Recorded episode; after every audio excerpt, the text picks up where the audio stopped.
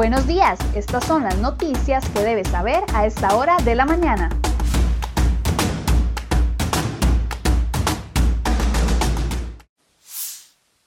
7 con 20 minutos de la mañana, muy buenos días, gracias por acompañarnos en Serie Hoy Noticias. Vamos de inmediato con las informaciones que hemos preparado para ustedes el día de hoy. Vamos a estar hablando de muchos temas, entre ellos ya usted actualizó su carta de restricción. Recuerde que a partir de mañana vuelve la restricción vehicular sanitaria durante los fines de semana. Más adelante vamos a hablar de eso, pero si no lo ha hecho, es mejor que vaya pensando durante el día actualizar la carta de restricción para evitar un parte eh, durante el fin de semana. Vamos con las informaciones para el día de hoy.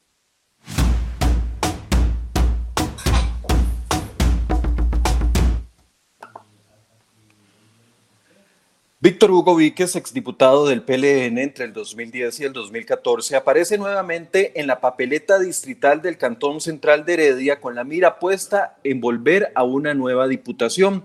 Víquez busca llegar a la Asamblea Nacional de la fracción del PLN, donde podría postularse como diputado para 2022-2026. Él mismo confirmó la información. En 2017 renunció a su aspiración al Congreso porque mientras era diputado hizo gestiones ante la Comisión Nacional de Emergencias para que se le realizara un pago pendiente al importador de cemento chino Juan Carlos Bolaños Rojas. Actualmente la Fiscalía lo investiga por hacer supuestas gestiones irregulares junto con el exmagistrado Celso Gamboa para que la empresa de servicios públicos de Heredia ganara el primer contrato de tobilleras electrónicas para reos ante el Ministerio de Justicia. Las gestiones las habría hecho ante la exministra del gobierno de Luis Guillermo Solís quien es la mamá de Celso Gamboa. Esa es la causa también, en esa causa más bien se investiga también al gerente general de esa compañía, Alan Benavides, y al exmagistrado Celso Gamboa. Víquez dijo a CERE hoy que no se, se, han hecho señalamientos e investigaciones, pero aún no se llega a nada, por lo cual tiene la conciencia tranquila.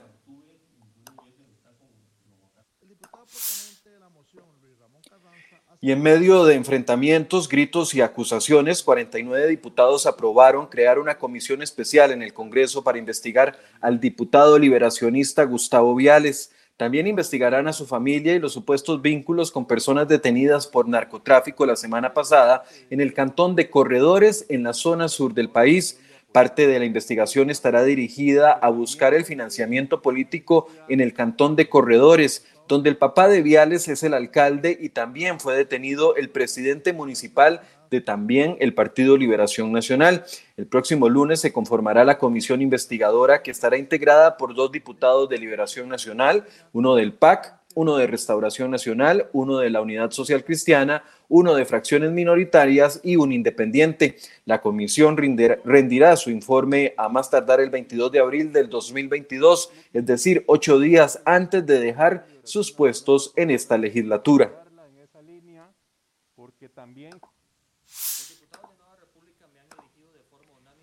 Y a pesar de los cuestionamientos, el bloque Nueva República eligió a los polémicos diputados Jonathan Prendas y Marolín Azofeifa como su nuevo jefe y subjefe. Ellos serán los voceros de la agrupación a partir del próximo primero de mayo.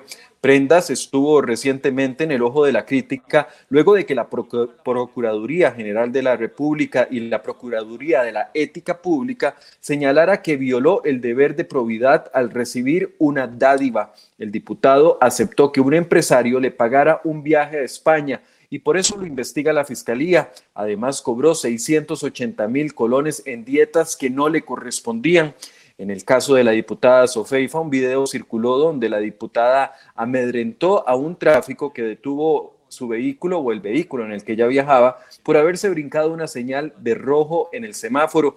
Tras los cuestionamientos, la diputada se vio obligada a pedir perdón públicamente.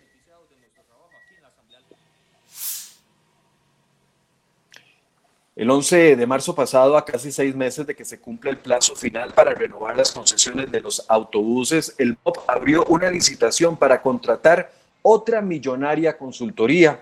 La nueva consultoría será por 122 millones de colones y está destinada al análisis de cuatro sectores y subsectores de la gran área metropolitana de San José, donde operaría la nueva sectorización El expediente del SICOP señala que el objetivo es proveer servicios profesionales especializados y acompañamiento técnico para continuar apoyando el proceso de modernización del transporte público. En particular, se contratará un análisis de impactos en cuatro sectores y, subsectores del GAM, así como el acompañamiento técnico durante la implementación del esquema troncalizado.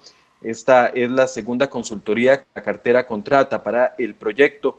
En junio del 2020, tras una licitación abreviada, el MOP firmó un acuerdo para la primera consultoría de 300 millones de colones a la empresa LCR Logística para construir los diseños operativos de los 12 sectores eh, del plan de sectorización del GAM.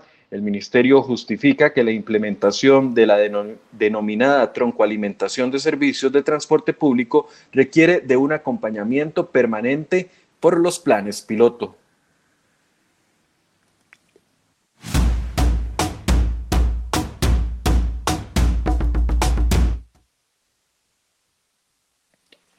Y ojo a esta nota que le traemos hoy en la portada de cereoy.com. Los dos fallos de sala constitucional del 2015 y el 2018 determinaron que el uso de la información de un grupo de WhatsApp no viola el derecho a la intimidad y no viola las comunicaciones privadas. Sin embargo, una jueza penal dejó en libertad a un grupo investigado por presuntos actos de terrorismo, aduciendo que se necesitaba una orden judicial para que las autoridades usaran esa información. El 5 de abril pasado, la jueza Luara Lara dijo que el decomiso de un celular de una fuente confidencial y el acceso sin consentimiento a un chat de WhatsApp llamado Huelga Nacional número 2 es una acción ilegal y así dejó libre a los imputados. En el grupo de WhatsApp había 293 personas y se relacionaba con el caso donde se investiga la colocación de explosivos en el edificio legislativo y afuera de una televisora. La jueza consideró que la prueba es espuria, pues no se contó con una orden judicial emitida por un juez ni con el consentimiento de los miembros del grupo. La fuente que aprobó y aportó los mensajes de manera confidencial dio su consentimiento a la hora de aportar la información consignada en dicho chat. Este viernes el periodista Eric Carvajal le trae un reportaje completo sobre este polémico tema en nuestra sección de sucesos.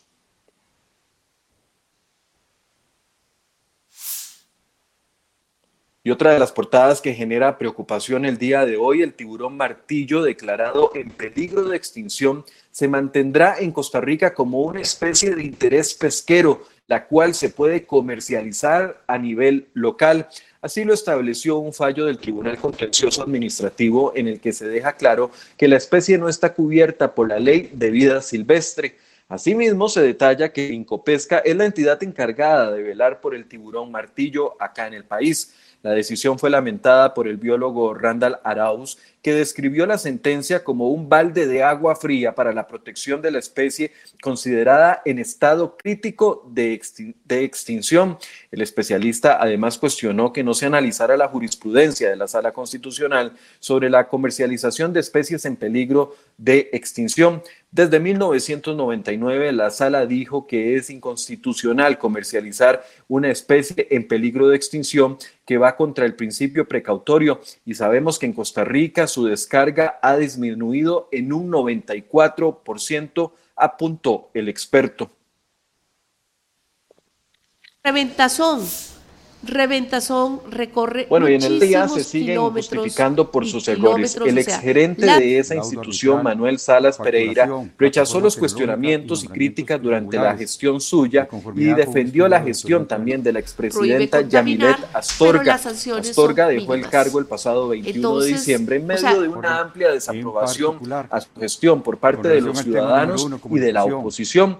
Este jueves, Salas Pereira, que también dejó su puesto el pasado 7 de abril, Primero, compareció bueno, ante la Comisión de Control de Ingreso y Gasto Público de la Asamblea, donde se investiga el desorden que hay dentro de la IA.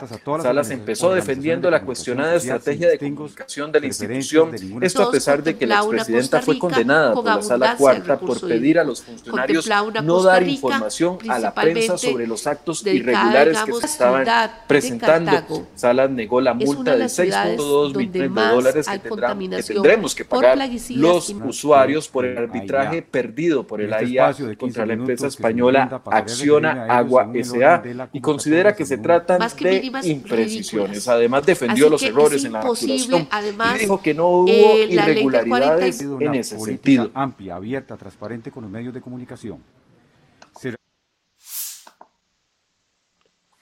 y desde abril del 2020 el Ministerio de Educación Pública conformó un grupo interdisciplinario de trabajo para definir una ruta de acción para retomar la presencialidad en las clases de forma segura. La idea era que la estrategia regresar lograra propiciar la reapertura de los centros educativos en condiciones seguras para estudiantes y docentes, adoptando las medidas de seguridad requeridas. Esta estrategia entró en funcionamiento el pasado 8 de febrero.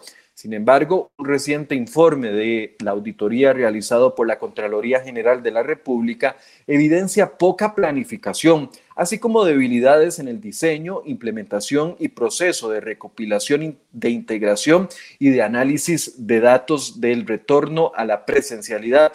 Dice la Contraloría que la estrategia no presenta una descripción detallada del problema y, que, y de la magnitud de la afectación, el reconocimiento de las causas y los efectos, así como la evolución de las condiciones de los centros educativos.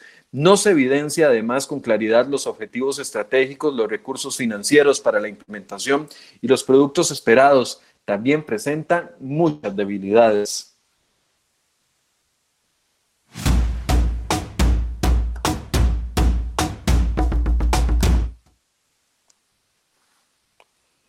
Y una modificación a un decreto ejecutivo, establece nuevas reglas para la suspensión de contratos laborales que aplican en actividades con cierre total.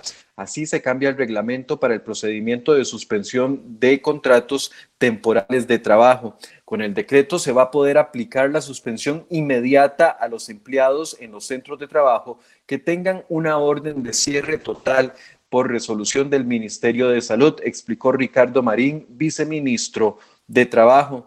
Estas actividades son conciertos, espectáculos públicos, campos feriales, actividades taurinas, topes, actividades deportivas en, en, lugares públicos y festejos populares, entre otros. Pese a esto, algunas de estas actividades se siguen realizando de forma clandestina como por ejemplo corridas de toro y topes que se han efectuado en la provincia de Guanacaste en los últimos días y que generaron al menos dos muertes.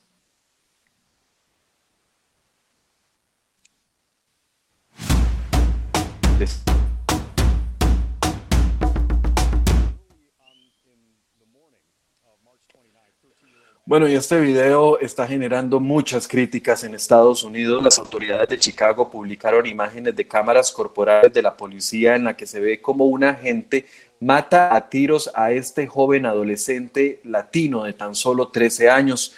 Las imágenes muestran al adolescente huyendo de los agentes en la madrugada del 29 de marzo anterior. Cuando el joven se detiene, levanta las manos, pero recibe un disparo en el pecho. Los fiscales afirman que estaba armado, aunque en el video no se ve ningún arma en sus manos cuando recibe el disparo mortal. La alcaldesa de Chicago pidió una respuesta pacífica de los ciudadanos tras las imágenes que las describió como insoportables.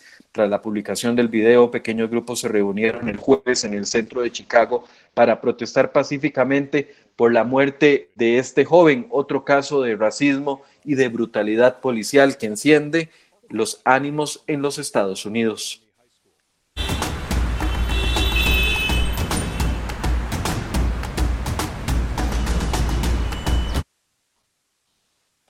Bien, mientras hacemos un recorrido por las condiciones del tránsito, les recuerdo que tienen que actualizar su carta de restricción vehicular el día de hoy si es que tiene que circular durante el fin de semana.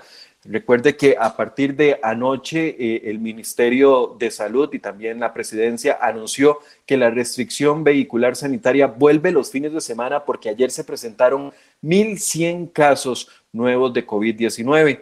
Los sábados van a poder, eh, se pueden circular, sí, podrán circular los eh, placas pares, es decir, las que terminan en 0, 2, 4, 6 y 8. Y los domingos solo podrán circular las impares que son las que terminan en 1, 3, 5, 7 y 9. La medida rige a partir de este 17 de abril, es decir, mañana, y se mantendrá desde las 11 de la noche hasta las 5 de la mañana la restricción completa en todo el país. Eh, en la portada de Serie Hoy tenemos una nota donde incluso usted puede descargar un ejemplo de la carta si es que no la tiene para que pueda nuevamente realizarla. La multa será de 110 mil colones si no la aporta.